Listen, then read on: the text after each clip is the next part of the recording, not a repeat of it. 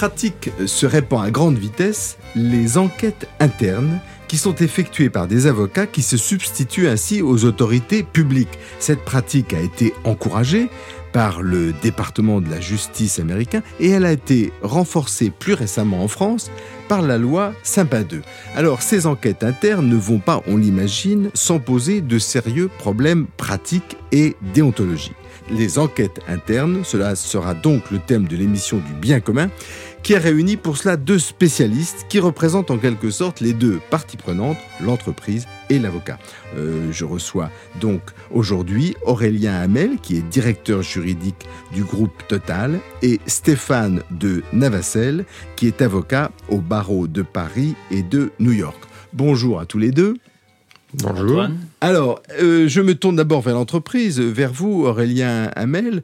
Euh, je crois que vous avez été dans une vie antérieure, d'ailleurs, avocat vous-même. Euh, donc, vous connaissez aussi les deux côtés de, la, de, cette pratique. Une vie encore assez récente, oui, assez proche, effectivement. Alors, je vais vous demander de prendre vos habits actuels de directeur juridique d'un très grand groupe et qui donc a affaire à énormément d'enquêtes et nous expliquer dans quelles conditions, à quelle occasion le groupe Total déclenche des enquêtes internes. Aurélien Hamel. Alors les, faits générateurs de l'enquête interne ou des enquêtes internes sont assez nombreux. Euh, il faut d'ailleurs distinguer les enquêtes internes en, matière HSE, en matière d'hygiène, de sécurité d'environnement, qui, sont autre chose. Pour nos auditeurs, HSE euh, C'est hygiène, sécurité, environnement. Donc, et pour une entreprise industrielle, évidemment, c'est extrêmement important. Euh, il faut distinguer ces enquêtes-là, dont on ne parlera pas forcément aujourd'hui d'ailleurs, des enquêtes qu'on va appeler compliance, donc des enquêtes en matière de conformité, notamment en matière d'anticorruption et c'est de celle-là dont je vais parler. Ce sont des, enquêtes à faits générateurs différents et à paramètres assez différents également. Alors pour parler des secondes, euh, en matière d'anticorruption et de compliance plus généralement. Les faits générateurs sont relativement nombreux, mais on les connaît bien. Il y a tout d'abord les, audits compliance que l'on fait nous-mêmes en tant qu'entreprise. Nous avons compliance pour nos auditeurs, c'est-à-dire euh, conformité. Est-ce qu'on est bien conforme aux différentes lois auxquelles nous sommes assujettis? Oui. Alors et d'ailleurs, on donne une définition assez arbitraire parce que la conformité, si on veut le pousser à l'extrême, c'est le respect du contrat. C'est to comply with the law. Hein. Donc on, se conforme au droit. Alors la conformité ou la compliance, on emploie souvent le mot anglo-saxon tel qu'on l'entend de manière un petit peu orientée, c'est en fait l'ensemble de règles relatives à l'anticorruption, embargo sanctions, antitrust, données personnelles et, quelques autres domaines du droit euh, qui sont en fait des domaines qui s'appliquent sur des périmètres géographiques très larges, qui s'appliquent euh, sous peine de sanctions relativement sévères, voire très sévères, et qui commence à avoir une certaine forme d'homogénéité au travers du monde. Et je dis bien une certaine forme d'homogénéité, ça on va, y, on va y revenir à mon avis. Oui. Alors pour revenir aux faits générateurs, donc de ces enquêtes conformité, il y a tout d'abord les audits conformité, les audits compliance que l'on mène avec nos équipes. Il n'y a pas encore de problème, mais on veut s'assurer qu'il n'y aura pas de problème. On veut, on veut s'assurer que le programme de conformité que nous mettons en place et que nous déployons pour éviter les faits de corruption pour éviter les faits de violation d'embargo et ainsi de suite pour éviter les violations de la concurrence. Nous voulons vérifier que ces programmes fonctionnent de manière optimale. Donc par échantillonnage, selon un programme d'audit compliance, on va regarder ce qui se passe dans telle filiale, de telle branche d'activité et ainsi de suite sur un programme pluriannuel. Euh, ces audits de conformité ont deux vocations. L'une, c'est d'aider les filiales du groupe à se conformer de mieux en mieux à notre programme. Donc c'est une mission d'assistance en quelque sorte et de conseil. Et d'autre part, mettre le doigt sur des problèmes qui auraient pu exister euh, au-delà de la mise en œuvre générale du programme dans des dossiers particuliers. Alors, vous faites ça, un grand groupe comme le groupe Total fait ça, bien sûr, pour s'assurer que, tout va bien, mais aussi parce que vous savez, je parle sous votre contrôle, que c'est une exigence de la part des régulateurs, que vous entreteniez en quelque sorte vos systèmes régulièrement. Alors, c'est une attente de la part des régulateurs. Euh, ça n'est pas une exigence, et c'est d'ailleurs une partie du problème. C'est-à-dire que nous sommes face à un objet juridique mal identifié, pour pas dire euh, non identifié, parce qu'il est mal identifié. Il y a très peu d'exigences en la matière, il y a beaucoup d'attentes. Et en réalité, peu de choses, sinon rien, ne nous obligent en réalité à conduire des audits compliance, à conduire des enquêtes lorsqu'un fait pathologique, je vais l'appeler comme ça, mm. arrive à notre, à notre attention. Rien ne nous y oblige, mais nous savons très bien que si un jour ces faits sont révélés, et peut-être les révélerons nous-mêmes euh, spontanément, aux autorités, eh bien nous savons très bien que les autorités regarderont ce que nous avons fait. Est-ce que vous seriez d'accord pour dire que nous rentrons dans le cadre de ce qu'on pourrait appeler un droit relationnel, où ce qui compte, c'est la relation avec son régulateur? On n'est plus dans un rapport d'obéissance traditionnelle. L'exigence, c'est l'obéissance. Il y a une autorité centrale, elle nous impose des choses. Répondre aux attentes anticiper les attentes de son régulateur, c'est un nouveau modèle juridique, Aurélien Hamel. Oui, c'est un modèle que j'aimerais appeler collaboratif, et je mhm. pense qu'il l'est pour partie, en tout cas qu'il devrait le devenir.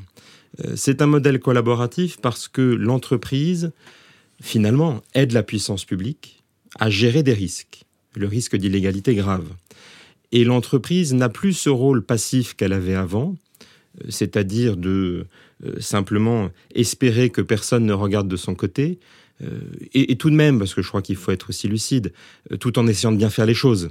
C'est-à-dire que le, monde n'a pas changé du jour au lendemain. les entreprises sont faites d'hommes et de femmes, comme vous, comme moi, et qui essaient de bien faire leur travail et de bien faire les choses en conformité avec une certaine éthique, sans même parler du droit. Et le droit et l'éthique se recoupent dans nos domaines qui, qui nous intéressent aujourd'hui. Mais simplement, effectivement, on a un modèle collaboratif qui se met en place. Maintenant, pour que ce modèle collaboratif fonctionne bien, il faudrait qu'on ait un peu plus de, euh, de lignes directrices, de dialogue et de sécurité juridique. Ça, c'est un grand thème de, autour des enquêtes internes. On, va revenir, mais on, voit bien, Stéphane de Navacel, qu'on est quand même en train de, de changer de, de, modèle, de paradigme, comme on dit, comme disent les Américains. C'est-à-dire que pour l'avocat, c'est quand même tout à fait nouveau comme travail, le travail de d'aider euh, une entreprise à faire le ménage chez elle, si on passe cette expression un petit peu familière. Euh, Absolument, je crois qu'il y a, une, il y a une, euh, une, révolution qui est en cours et le, la logique traditionnelle de l'avocat pénaliste qui euh, va retarder par tout moyen procédural possible. Qui fait sa défense, qui fait de la défense. Défendre, c'était retarder, en fait. Hein. Et, et la, la, la, remarque qui vient d'être faite par, par Aurélien Hamel, qui parle de modèle collaboratif, est un modèle totalement nouveau dans, le, monde traditionnel français et qui est, le fruit d'un produit d'import.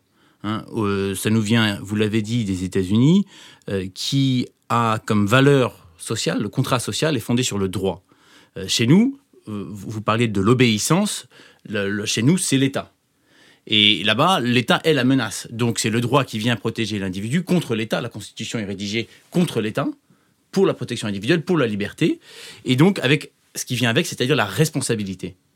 Et euh, l'idée d'un modèle euh, collaboratif, hein, ce, sont, les mots d'Aurélien Hamel, est, vraiment le, nouveau monde dans lequel nous arrivons, où l'entreprise doit être euh, aussi proactive que possible, et euh, faire face à, l'évidence qui est que dans tout groupe d'individus, vous avez euh, des fauteurs de troubles, des gens qui vont mettre en danger la collectivité.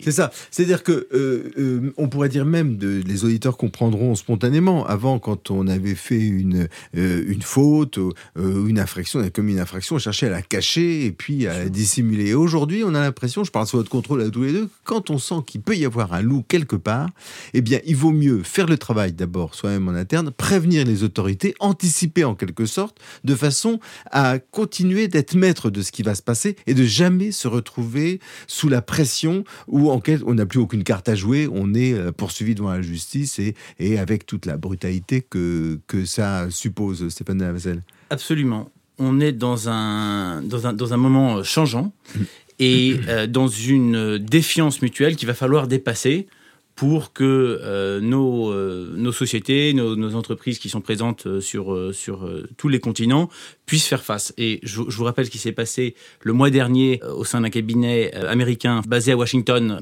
en Allemagne, qui a fait une enquête interne dans le cadre d'un grand dossier international, qui a récolté toutes les preuves dans son cabinet, qui était le rapport d'enquête, l'a communiqué à l'autorité de poursuite euh, états-unienne, puisque c'est dans la logique de la coopération, et, euh, et, et, c'est comme cela qu'on fonctionne pour éviter justement le, d'être entre, entre le marteau et l'enclume, et n'a rien communiqué à l'autorité allemande, puisque c'était, c'était pas dans la culture, puisqu'il n'y avait pas forcément les avantages comparatifs.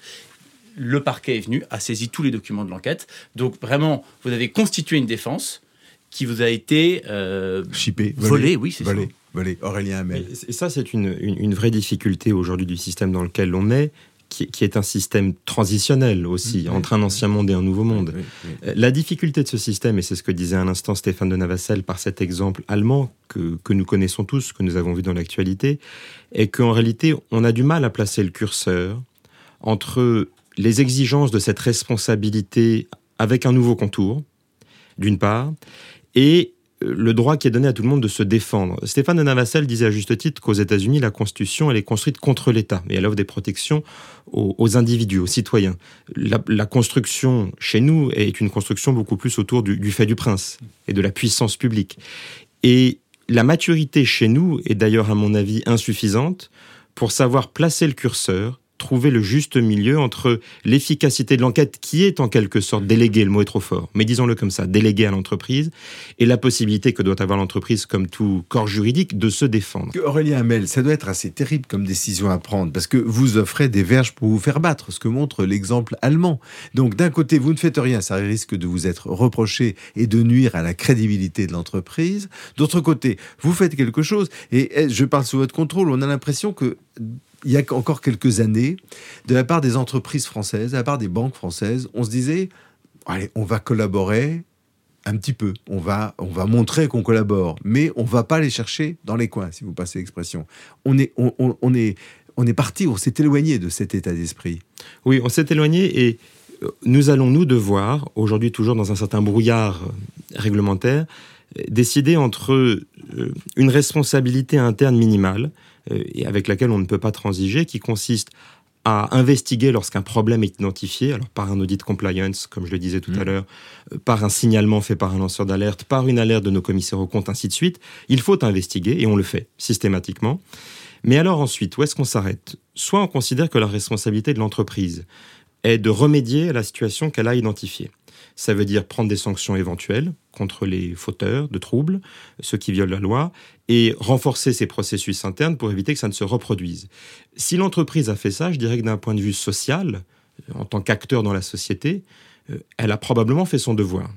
Il n'appartient pas à l'entreprise, ce n'est pas dans ses prérogatives, que de punir au sens de la, puissance publique. Est-ce que, la punition existe encore dans ce modèle? Ce sera une autre question qu'il faudra se poser.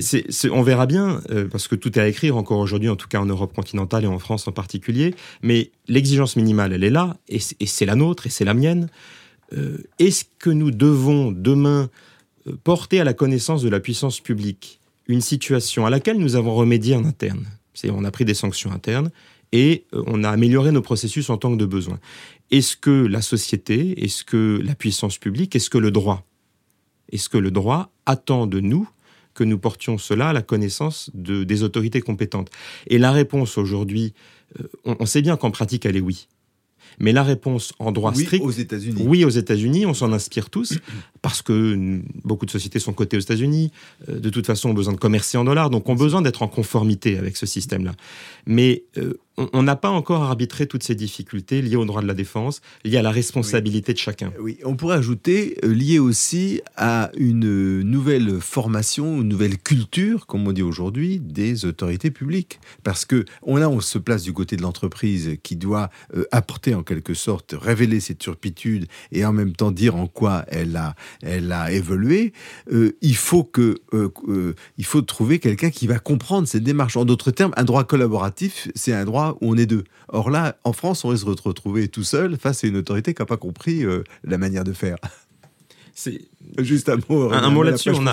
En fait, nous, nous sommes désireux parce qu'on l'a vécu à l'étranger, parce qu'on l'a vécu notamment aux États-Unis. Euh, d'entamer un dialogue avec les autorités qui s'occupent de et ces l'expérience en France et on peut vraiment dialoguer avec les autorités françaises? Euh, Nous le verrons, puisque pour la première fois, grâce à Sapin 2 aujourd'hui, nous avons des autorités dont le but n'est pas simplement de poursuivre et de faire sanctionner. Je me retourne vers l'avocat euh, que vous êtes, euh, Stéphane Navassel. C'est un changement de culture et vous sentez qu'il y a une évolution de la culture du côté des autorités publiques françaises? C'est mon sentiment. depuis, depuis au moins une année. Euh, parce que je vois des parquetiers, euh, en particulier au, parquet national financier, qui comprennent, réellement comprennent ce qu'il se passe à l'étranger. et on n'a pas besoin de passer par des, trésors de pédagogie pour leur expliquer la situation, pour leur expliquer les, sujets qui, qui touchent au traité d'entraide, qui touchent à, au droit de la défense, ainsi de suite. Je voudrais revenir, si, je peux, sur, deux sujets. Un, c'est oui, le, le parquet doit, doit évoluer, mais le barreau aussi. Et le barreau doit gagner la confiance. Lui aussi doit être crédible. Absolument, absolument. Et, aujourd'hui, euh, on, entend souvent euh, nos confrères euh, débattre de savoir si l'avocat a le droit de mentir ou pas. Est-ce que Alors, on va revenir sur le droit de mentir, mais je voudrais que vous nous expliquiez, Stéphane mmh. vous vouliez terminer quelque chose Non, allez-y. comment ça se passe? Expliquez-nous. Vous êtes avocat, vous êtes l'entreprise Total vous demande d'enquêter sur une une suspicion, une inadéquation d'un de ses services, quelque chose qui risque d'un jour d'exploser Comment est-ce que vous allez vous y prendre? Il faut travailler en coopération avec euh, l'entreprise. Parce que quand vous êtes un avocat, vous êtes, vous êtes euh, à l'extérieur. Donc vous vous souciez en premier lieu de la protection de l'intérêt de l'entreprise, donc de vous assurer qu'il y a un secret professionnel euh, dont, je ne sais pas s'il est parfaitement respecté en France bah, aujourd'hui. Mais, c'est un piège terrible parce que vous, vous allez euh, révéler des choses, vous, vous allez demander à l'entreprise de vous aider pour qu'on établisse quelque chose, et un jour ça peut être pris par la, police. Euh, euh, fédérale euh, ou bien euh, par la police française? Il faut, il faut vous, vous enquêter de façon la plus neutre possible, mais il faut, prendre, il faut avoir conscience que le secret professionnel appartient à l'entreprise, appartient au client. Donc vous lui donnez les éléments, le plus d'éléments possible pour aller euh, découvrir les faits et mettre dans la balance le, droit pour que lui prenne la décision selon son aversion au risque, selon euh, la, possibilité d'une de, découverte, d'une dénonciation, d'un lanceur d'alerte, d'une ONG, d'autres choses. Vous, votre rôle, c'est d'établir la vérité, point barre.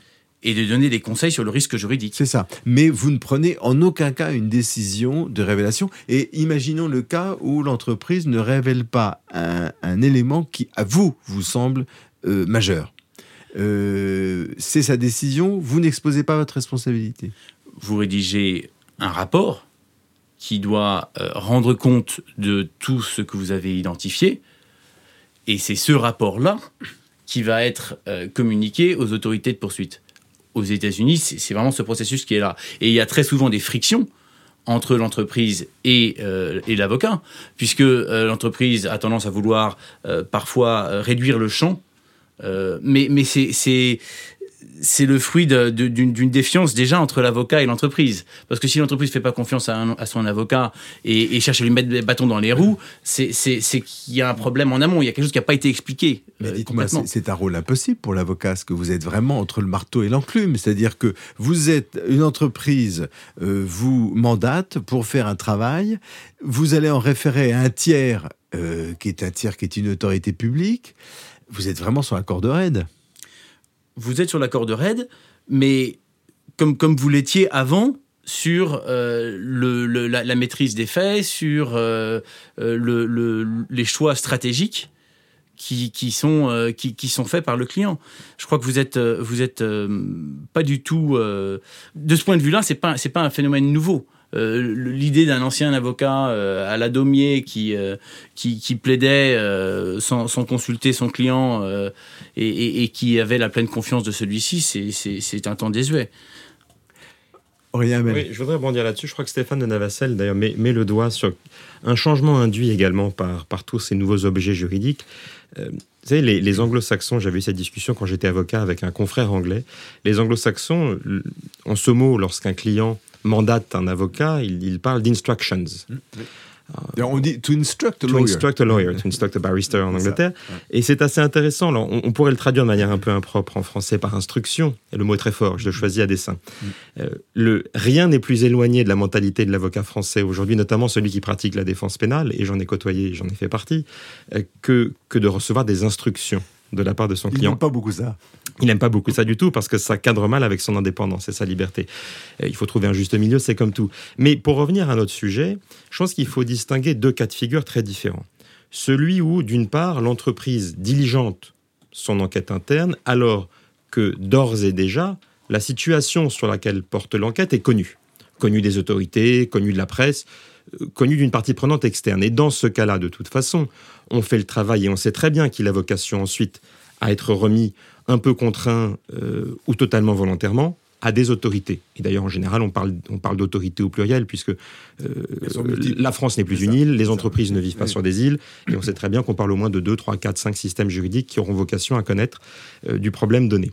Bon, ça, c'est un cas de figure qui finalement est assez simple. Alors, Stéphane de Navassel a raison. Dans ce cas-là, néanmoins, euh, on veut bien paramétrer son enquête, parce qu'on ne veut pas que ça parte à U et à DIA, et on veut aussi essayer de, circonscrire un petit peu l'objet de l'enquête. Maintenant, il y a un autre cas de figure qui est finalement beaucoup plus problématique aujourd'hui, et je parlais de brouillard juridique tout à l'heure, c'est celui où, euh, en interne, par un lanceur d'alerte, par un audit compliance, on va découvrir quelque chose. Personne n'est au courant, sinon l'entreprise. C'est ça. Euh, on n'a pas beaucoup parlé des lanceurs d'alerte. Il faudra que vous nous expliquiez euh, en quoi ils rentrent dans la, cette configuration. on, y reviendra après. Mais simplement, lorsqu'on découvre cela en interne, je le disais tout à l'heure, on va lancer des investigations. On va, on va pas se dire, tant pis, personne n'est au courant, on va laisser ça de côté. Ça n'est plus comme ça que ça se passe. Donc, on va lancer des investigations. On va exercer notre responsabilité propre en tant qu'entreprise euh, sanctionner le cas échéant en interne, remédier s'il faut, c'est-à-dire améliorer nos processus, et évidemment mettre fin à l'illégalité que l'on aurait décelée. Ça, c'est une évidence. Euh, et encore une fois, je parle de devoir au sens moral et au sens juridique. On remplit notre devoir si on fait ça, et y compris notre devoir juridique aujourd'hui, parce que rien dans la loi ne m'oblige à, faire un self-reporting, à m'auto-dénoncer. Euh, j'y suis incité parce que je sais que si je le fais, je bénéficierai peut-être de la clémence peut-être de la clémence des autorités de poursuite et de jugement le moment venu, euh, mais ça n'est qu'une incitation. peut-être. Il n'y a pas de ristourne euh, prévue par la loi pour les gens qui, se, qui viennent se, dénoncer eux-mêmes. Si je prends l'exemple du droit de la concurrence, euh, il, est écrit dans des lignes directrices par telle ou telle autorité qu'il est recommandé, lorsqu'on découvre une illégalité potentielle, d'enquêter et de la rapporter aux autorités qu'on peut potentiellement bénéficier de réductions de peines et de sanctions, mais il n'y a absolument aucune garantie. Alors on sait bien qu'en pratique c'est le cas. Euh, et alors en matière de la concurrence, c'est un peu plus pervers puisqu'il y a une prime au, premier, au premier qui va se dénoncer, de clémence. Ça, c'est autre chose.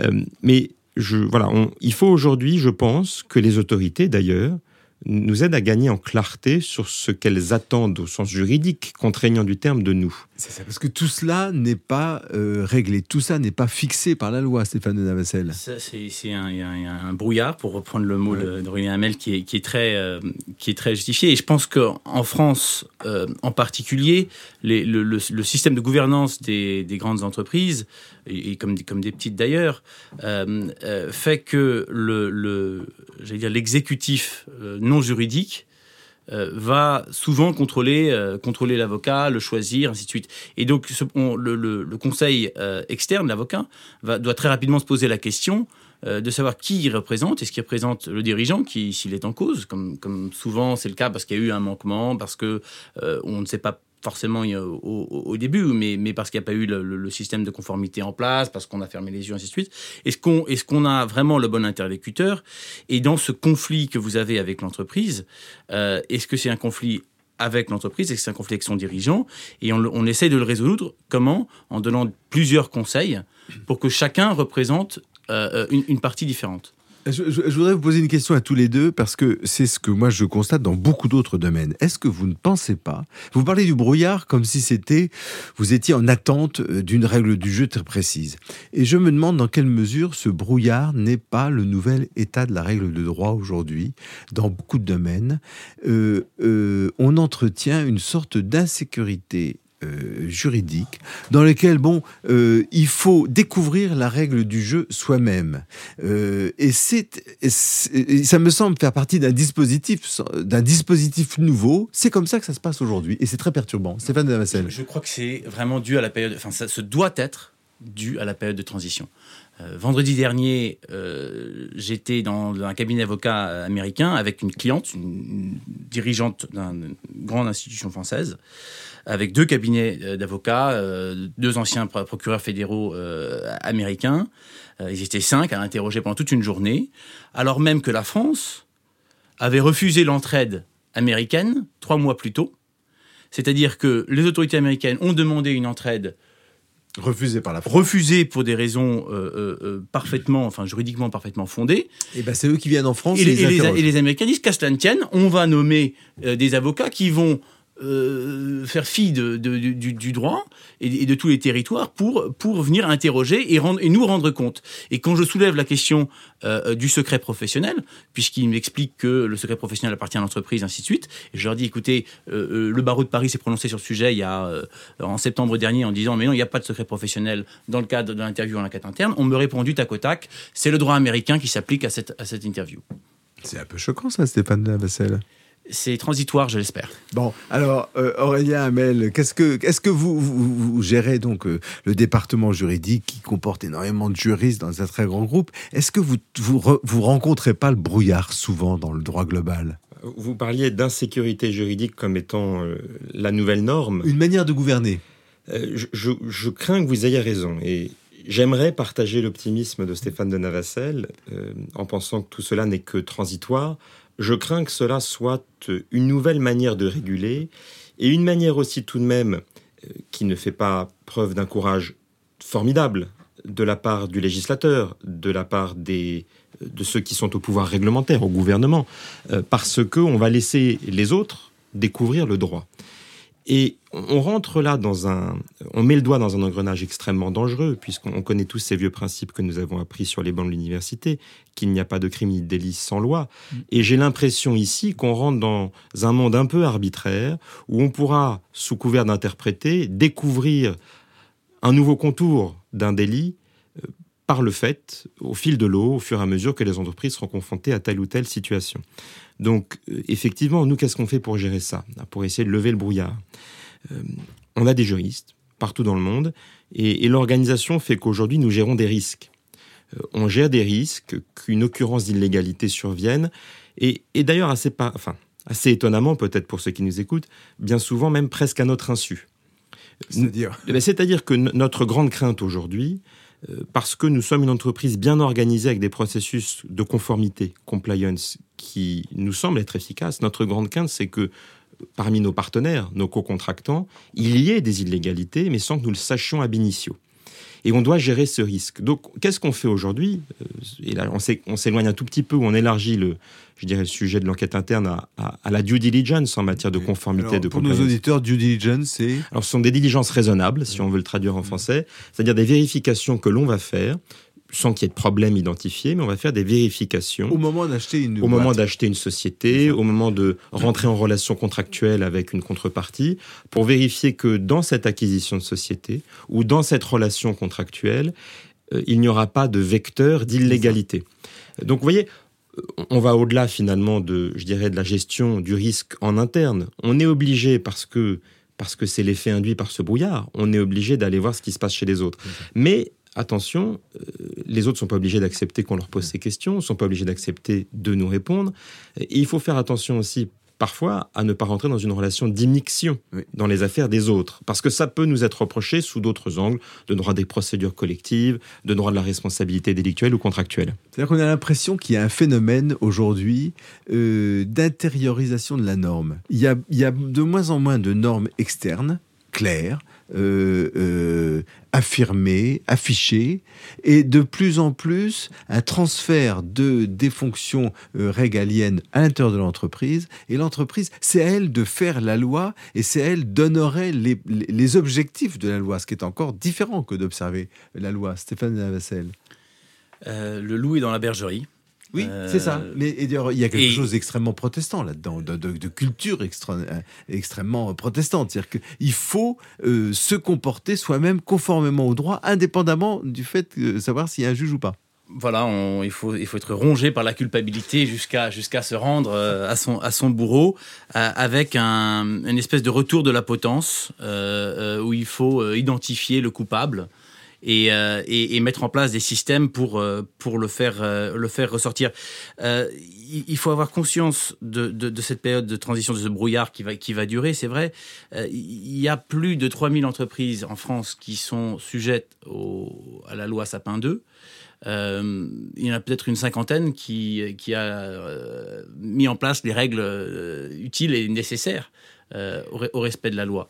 Donc euh, il y a des, il va y avoir des conséquences euh, et on va apprendre au fur et à mesure. C'est vrai que ça ne sera pas immédiat. Mais alors Aurélien Hamel, vous êtes, vous êtes vous à la tête du département juridique. Vous allez édicter les normes. Vous produisez la norme qui va s'appliquer pour Total et qui va s'appliquer aux interlocuteurs, aux partenaires commerciaux et industriels de Total, de façon à qu'on sache qui vous êtes, quelle est, où est-ce que vous avez fixé la norme. Ah, c'est vrai que nous, d'ailleurs, nous produisons des normes internes des règles qui, qui, qui édictent des, euh, des processus, des procédures, des vérifications qui ne sont effectivement pas... Des, des échelles de sanctions aussi?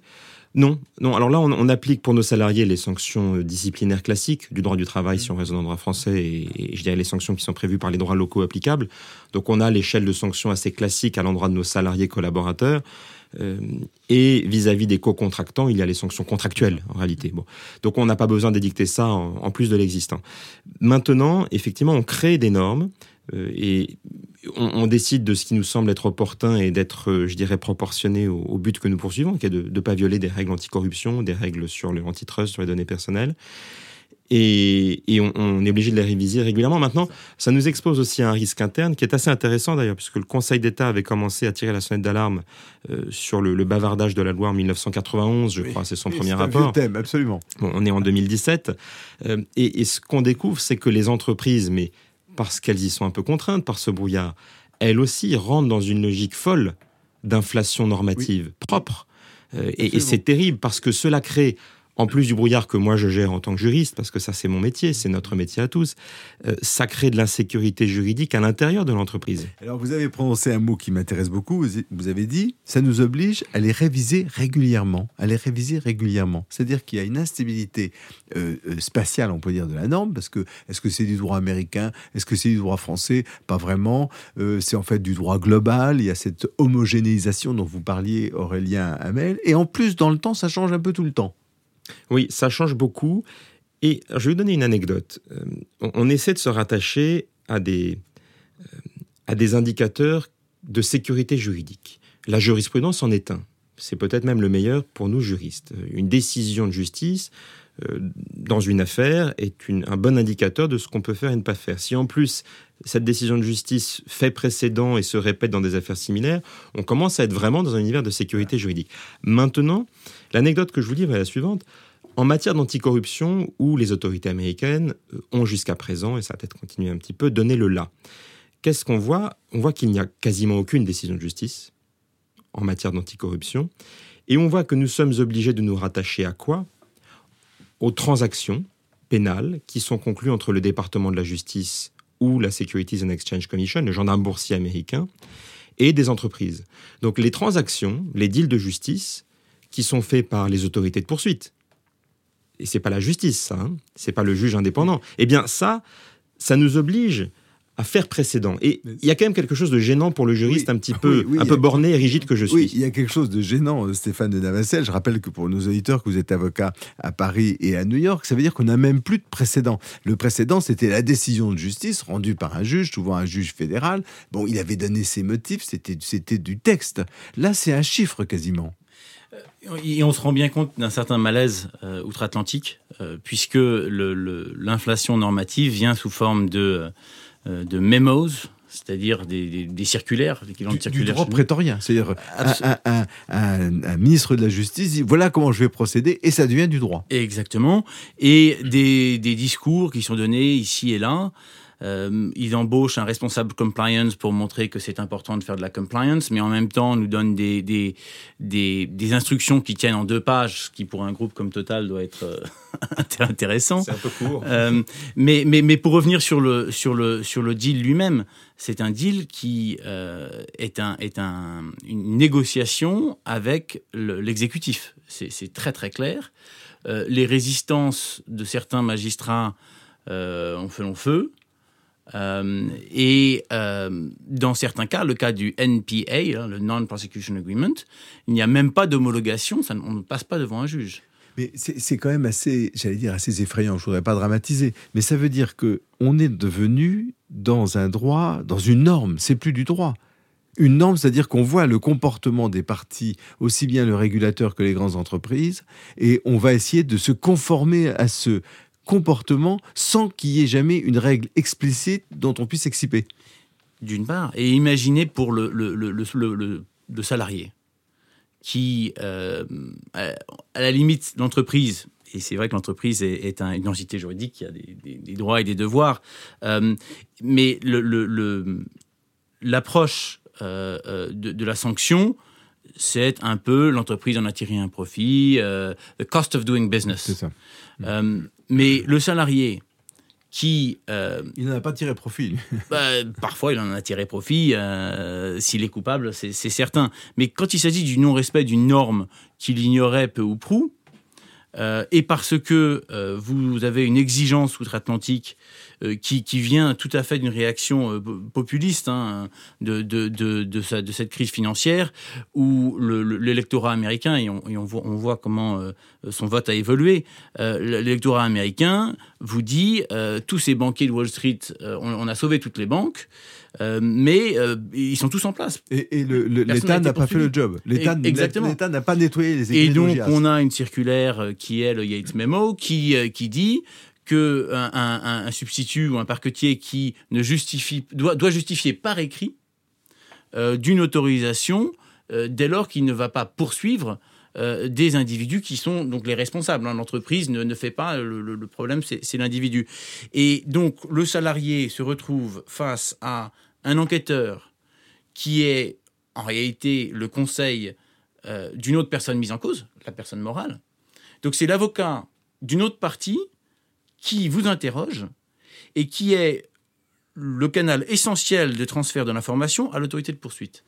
Donc, quand même... vous êtes broyé totalement. C'est ça.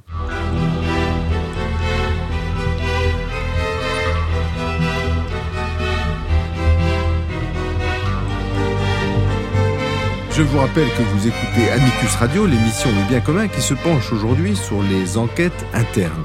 Aurélien Hamel, vous appelez à la fin à sortir du brouillard euh, et vous appelez de vos voeux des normes plus précises pour encadrer euh, cette pratique des enquêtes internes qui, pour nos éditeurs, je le rappelle, consiste à demander à des avocats extérieurs à l'entreprise avec des agents de l'entreprise de vérifier s'il n'y a pas des, des, problèmes quelque part ou, et comment procéder lorsque vous en découvrez un. Qu'est-ce que vous souhaiteriez, vous, grande entreprise, confrontée à cette, à cette transition? Et je crois que les auditeurs auront compris à quel point elle est profonde, à quel point elle, change euh, radicalement les références que tous les juristes ont appris dans les facultés de droit, au moins françaises, mais je crois qu'on pourrait dire aussi américaines. Stéphane de Nous le dira.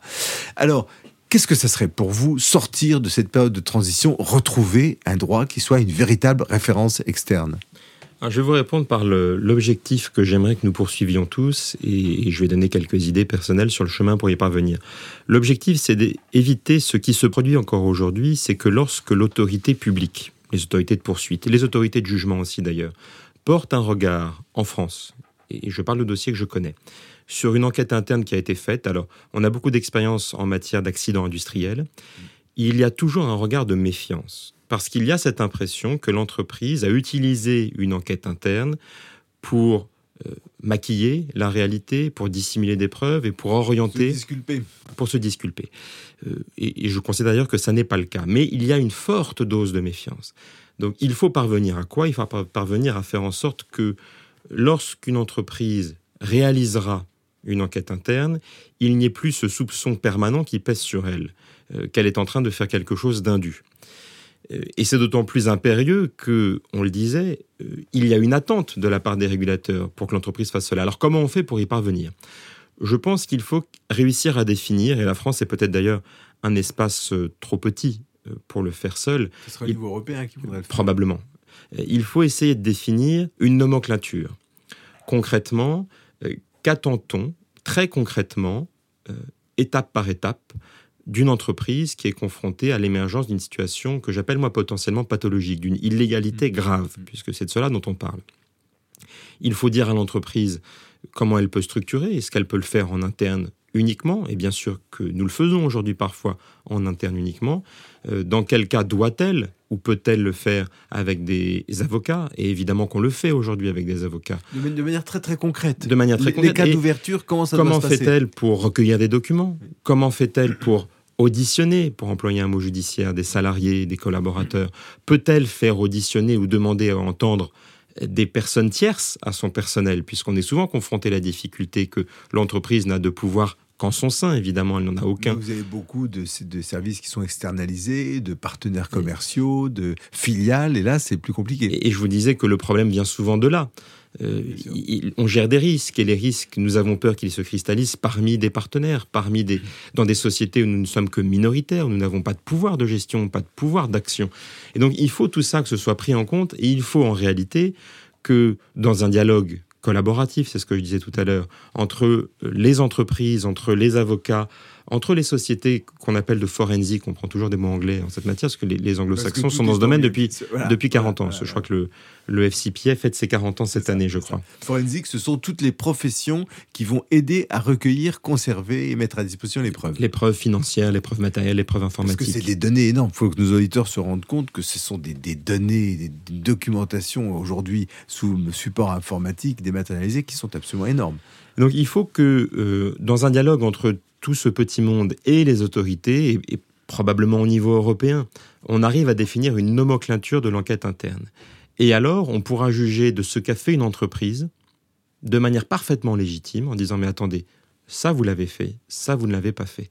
Aujourd'hui, ça n'est pas possible. Et aujourd'hui, on laisse les entreprises, c'est ce que vous disiez tout à l'heure, Antoine Garapon, on laisse les entreprises face à elles-mêmes. Mais je crois, je crois personnellement que c'est un nouveau mode de contrôle et que euh, on sait bien ce qui est très, très pervers par certains côtés, parce que euh, quand on est obligé de trouver soi-même la norme, on, ne se comporte pas de la même manière que quand on a à obéir à une norme qui est claire. On a tendance à en faire plus. Et, finalement, on joue, l'insécurité joue en faveur du régulateur, surtout en matière économique où il y a l'important, c'est la continuité des affaires, c'est la business continuity. C'est ça qui est important. C'est pas de rupture de charge pour personne, pour son entreprise, pour, les actionnaires. Alors, Stéphane de Navcel, vous avez entendu ces propositions. Vous y croyez, vous, à ce qu'on puisse arriver dans les mois à venir, parce que c'est quand même assez urgent, à ce qu'on ait un véritable droit européen de l'enquête interne, avec les cas d'ouverture, les obligations, euh, les protections déontologiques des avocats, des salariés, des dirigeants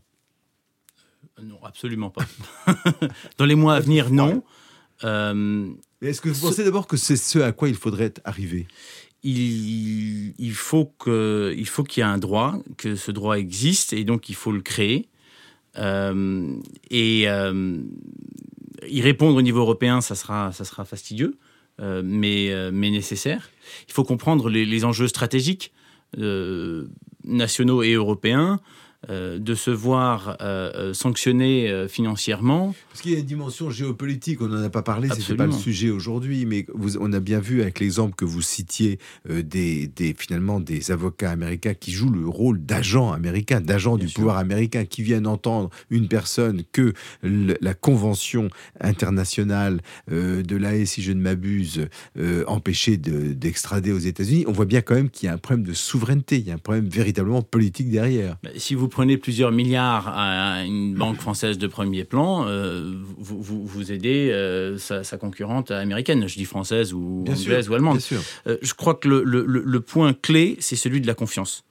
et il faut qu'il y ait entre juristes une vraie confiance que ce soit les juristes internes, que ce soit les parquetiers, que ce soit les, avocats. Alors, la confiance, parlons-en, parce qu'il y a un terme dont on use souvent, c'est l'idée qu'il tiers de confiance. Il y a un tiers de confiance. Dans le fond, pourquoi est-ce qu'on se fait confiance? On se fait confiance soit parce qu'on se connaît, donc il y, a une, interconnaissance, une reconnaissance mutuelle, soit parce que nous appartenons au même état de droit et dont nous connaissons les règles et dont nous respectons les juges. Et finalement, la grande nouveauté, moi, ce qui me frappe beaucoup vu de l'extérieur, les juges n'interviennent pas dedans. Les juges n'interviennent pas dans les enquêtes internes. C'est-à-dire qu'il y a très peu de juges fédéraux qui se sont prononcés aux États-Unis. Il n'y a pas encore de juges français. Et il y a cette idée nouvelle, mais qui me perturbe, qui est l'idée d'un tiers inclus. Dans le fond, la mondialisation, elle secrète des tiers qui sont censés être des tiers de confiance, mais ces tiers, ils sont contingents au monde des affaires et à l'entreprise. On ne les trouve plus à l'extérieur, on les trouve à l'intérieur. Et c'est compliqué de transformer l'avocat en un tiers inclus. C'est difficile de transformer le directeur juridique en un représentant de l'État à l'intérieur de l'entreprise.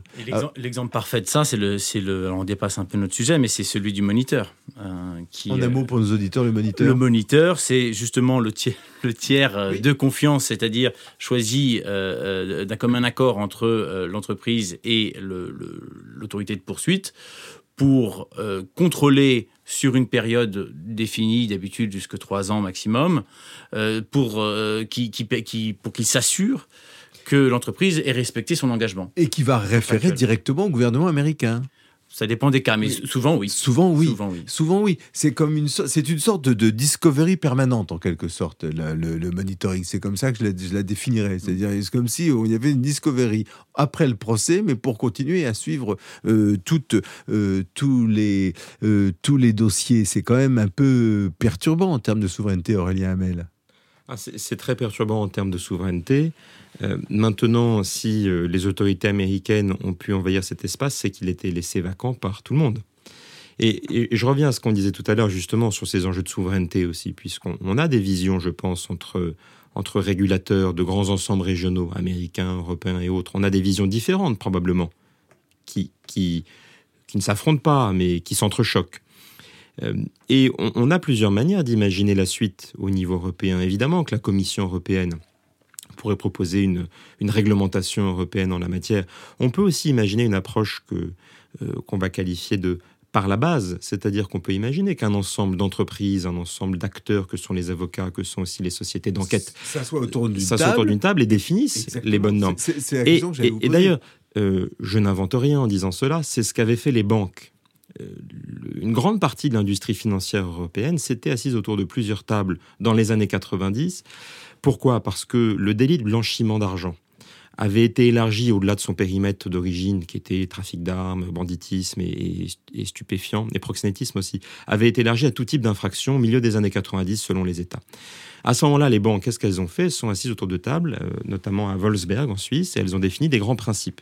Des grands principes qui étaient précurseurs de ce qu'est aujourd'hui la lutte anti-blanchiment, qui d'ailleurs est beaucoup moins dans le brouillard en termes d'obligation de vigilance et d'enquête interne et de vérification. C'est beaucoup plus carré. C'est beaucoup plus carré. Une banque aujourd'hui sait ce qu'elle doit faire.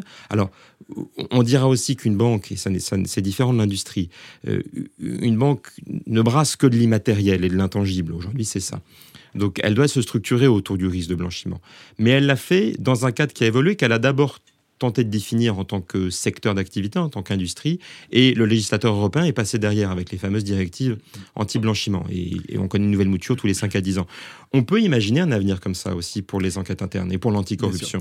Surtout, surtout qu'à l'heure où on repense, euh, à partir de la France, euh, comment est-ce qu'on peut euh, transformer l'Europe, qui était une passoire, qui était plus qu'une passoire, qui désarmait finalement notre protection à l'égard de la concurrence internationale au nom de la construction du marché interne est-ce que ça serait pas une manière de protéger les entreprises européennes que de promouvoir, que d'aider à cette, cette définition consensuelle de bonnes pratiques euh, Je vois que vous avez l'air sceptique, Stéphane non, Tout à fait, c'est le premier rôle de la loi, c'est de protéger. Oui, c'est ça. Et, mais aujourd'hui, comme, comme l'échelon pertinent, c'est l'échelon européen, ça serait au niveau européen, et peut-être secteur par secteur, je me retourne vers Aurélien Hamel, parce qu'il est certain que dans le, secteur des extractifs, on n'est pas du tout dans le luxe, on n'est pas du tout dans euh, le luxe expose moins que le nucléaire ou que euh, la vente d'armes à des, à, des problèmes, euh, à des problèmes qui peuvent vous exploser, sans mauvais jeu de, mots, sans mauvais jeu de mots, euh, à la figure. Même. Par, exemple. c'est d'ailleurs pour ça que les. Oui, en fait, il s'est passé des choses déjà. Les, entreprises extractives se sont réunies au travers d'une initiative qui s'appelle l'Initiative pour la transparence des industries extractives, dont d'ailleurs Total est membre, parmi d'autres, et hein, beaucoup d'entreprises françaises et européennes. C'est une c'est une vraie volonté, alors à la fois que de répondre à des exigences éthiques et juridiques, mais également, et c'est là que c'est intéressant, de répondre à une exigence de plus en plus forte d'acceptabilité des activités d'un certain nombre d'entreprises. Et, les entreprises du secteur extractif l'ont très bien compris et n'ont pas attendu euh, les directives européennes en matière de transparence sur les paiements faits aux États étrangers, n'ont pas attendu la réglementation américaine, d'autant moins qu'elle vient d'être euh, voilà, passée, au tamis. C'est l'ONG. Voilà, publish what you pay, exactement. Publish what you pay. Total, comme d'autres, s'y soumet volontairement depuis un certain temps, se soumet évidemment à la réglementation européenne qui existe et française en la matière maintenant. Mais on voit bien que les sujets sont liés d'ailleurs.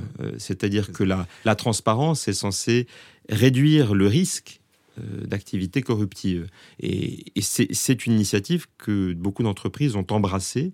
Et je pense qu'on peut continuer dans cette voie d'initiatives privées pour définir des bonnes pratiques. Alors maintenant, je me retourne du côté de l'avocat et des, barreaux. Il y a des instances ordinales chez les avocats. Et est-ce que le travail ne devrait pas, est-ce qu'un travail identique ne devrait pas être fait au niveau des barreaux européens?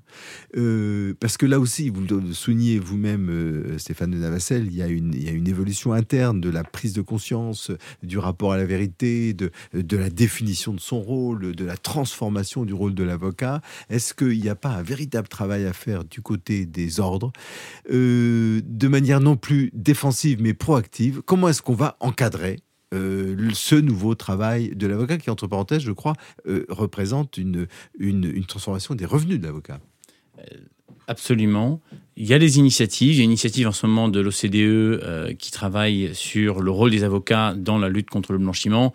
On sait, on sait tous que l'utilisation, le, détournement du secret professionnel et des fins de blanchiment, euh, et on l'a vu avec le, scandale des, des, Panama Papers, euh, est, est un, un, véritable problème. Le Conseil de l'ordre à Paris a publié des, des, des un avis qui a été joint à son, euh, à son règlement intérieur en septembre dernier et qui a vocation à être enrichi, euh, qui va l'être, et, et, je, vais y contribuer avec d'autres, mais c'est en cours et, c'est vraiment sur la base du volontariat. Donc il faut saluer les, industries qui, qui s'y emploient. Alors, un dernier mot, une dernière question, parce qu'on est dans une période, cette émission est enregistrée euh, euh, avant les élections législatives, à un moment où on parle beaucoup de moralisation de la vie publique, et on voit à quel point la lutte contre la corruption est devenue, s'est invitée, s'est imposée dans l'agenda aussi bien des entreprises que dans l'agenda public. Et je voudrais vous poser la question à tous les deux, je commencerai par Aurélien Hamel. Euh, vous, êtes, vous étiez au barreau, vous êtes arrivé dans une grande entreprise, une des plus grandes entreprises françaises. Euh, est-ce que vous pensez qu'il y a une réelle prise de conscience en matière de lutte contre, la corruption? Est-ce que, est que vous voyez des évolutions? Et si oui, lesquelles dans ce, dans ce domaine? Oui, j'en ai discuté d'ailleurs avec des, des, camarades du barreau qui sont très actifs dans des ONG. Euh, c'est ce que je disais. bravo, je crois que les ONG ont gagné un certain nombre de combats, notamment celui de faire, intérioriser euh, la dynamique de la lutte contre la corruption. Euh, il faut s'en rendre compte parce qu'il faut, il faut, c'est pour ça qu'on passera mieux à une logique collaborative si on accepte cela, que le monde a changé, que les gens ont changé, que les gens dans les entreprises aussi ont changé peut-être par rapport à ce qu'il se faisait il y a 20, 30 ans. Alors maintenant, ayant dit cela, euh, je pense qu'il faut il faut aussi rester prudent par rapport au, mot corruption. C'est-à-dire qu'aujourd'hui, dans le débat actuel sur la moralisation, euh, on parle quasiment de corruption comme de conflit d'intérêts. Oui, c'est ça. C'est le mot qu'on ne veut pas prononcer. Ça me frappe beaucoup du côté des hommes politiques. Ils n'arrivent pas à prononcer ce mot-là. Ils n'y arrivent pas. Et, on, prend un risque parce que, euh, vous savez, quand on rentre dans une logique du tout vaut tout, rien ne vaut rien, moi je pense. Euh, et quand on dit que tout est corruption, finalement, on endort, on anesthésie un peu la vigilance qu'on doit avoir à l'endroit de la vraie corruption, parce qu'on sait ce que c'est la corruption, c'est d'ailleurs bien défini dans la loi, c'est bien défini dans les précédents jurisprudentiels, donc on sait ce que c'est juridiquement. Et aujourd'hui, à parler de corruption à toutes les sauces, parce qu'il y a un conflit d'intérêts, parce que quelqu'un a eu une expérience sectorielle dans sa vie, et finalement on lui reproche d'avoir travaillé dans le privé avant que de devenir élu, c'est peut-être un problème. Et peut-être qu'il y a un petit emballement de la machine à, essayer de climatiser. Là. Alors, Stéphane Russell, si vous aurez le dernier mot euh, sur la corruption, euh, vous, votre point de vue euh, d'avocat transatlantique L'évolution, je crois que c'était le, premier sujet. L'évolution est, est, une, est une révolution de, depuis 2013, depuis l'affaire Cahuzac. on voit que les, les, annonces de gouvernement sont retardées. Euh, c'est invraisemblable, il y a encore quelques années, par une, autorité dont le grand public ne comprend pas vraiment la transparence. Le problème de la euh, vulgarisation, de la, sursimplification de, de, tous ces thèmes très complexes euh, est, un, est, un, est un vrai problème et il faut que chacun se retrouve dans un stoïcisme héroïque de, de, résistance à, à l'emballement. Il faut le retour de la climatisation, je crois que c'est ça. Hein.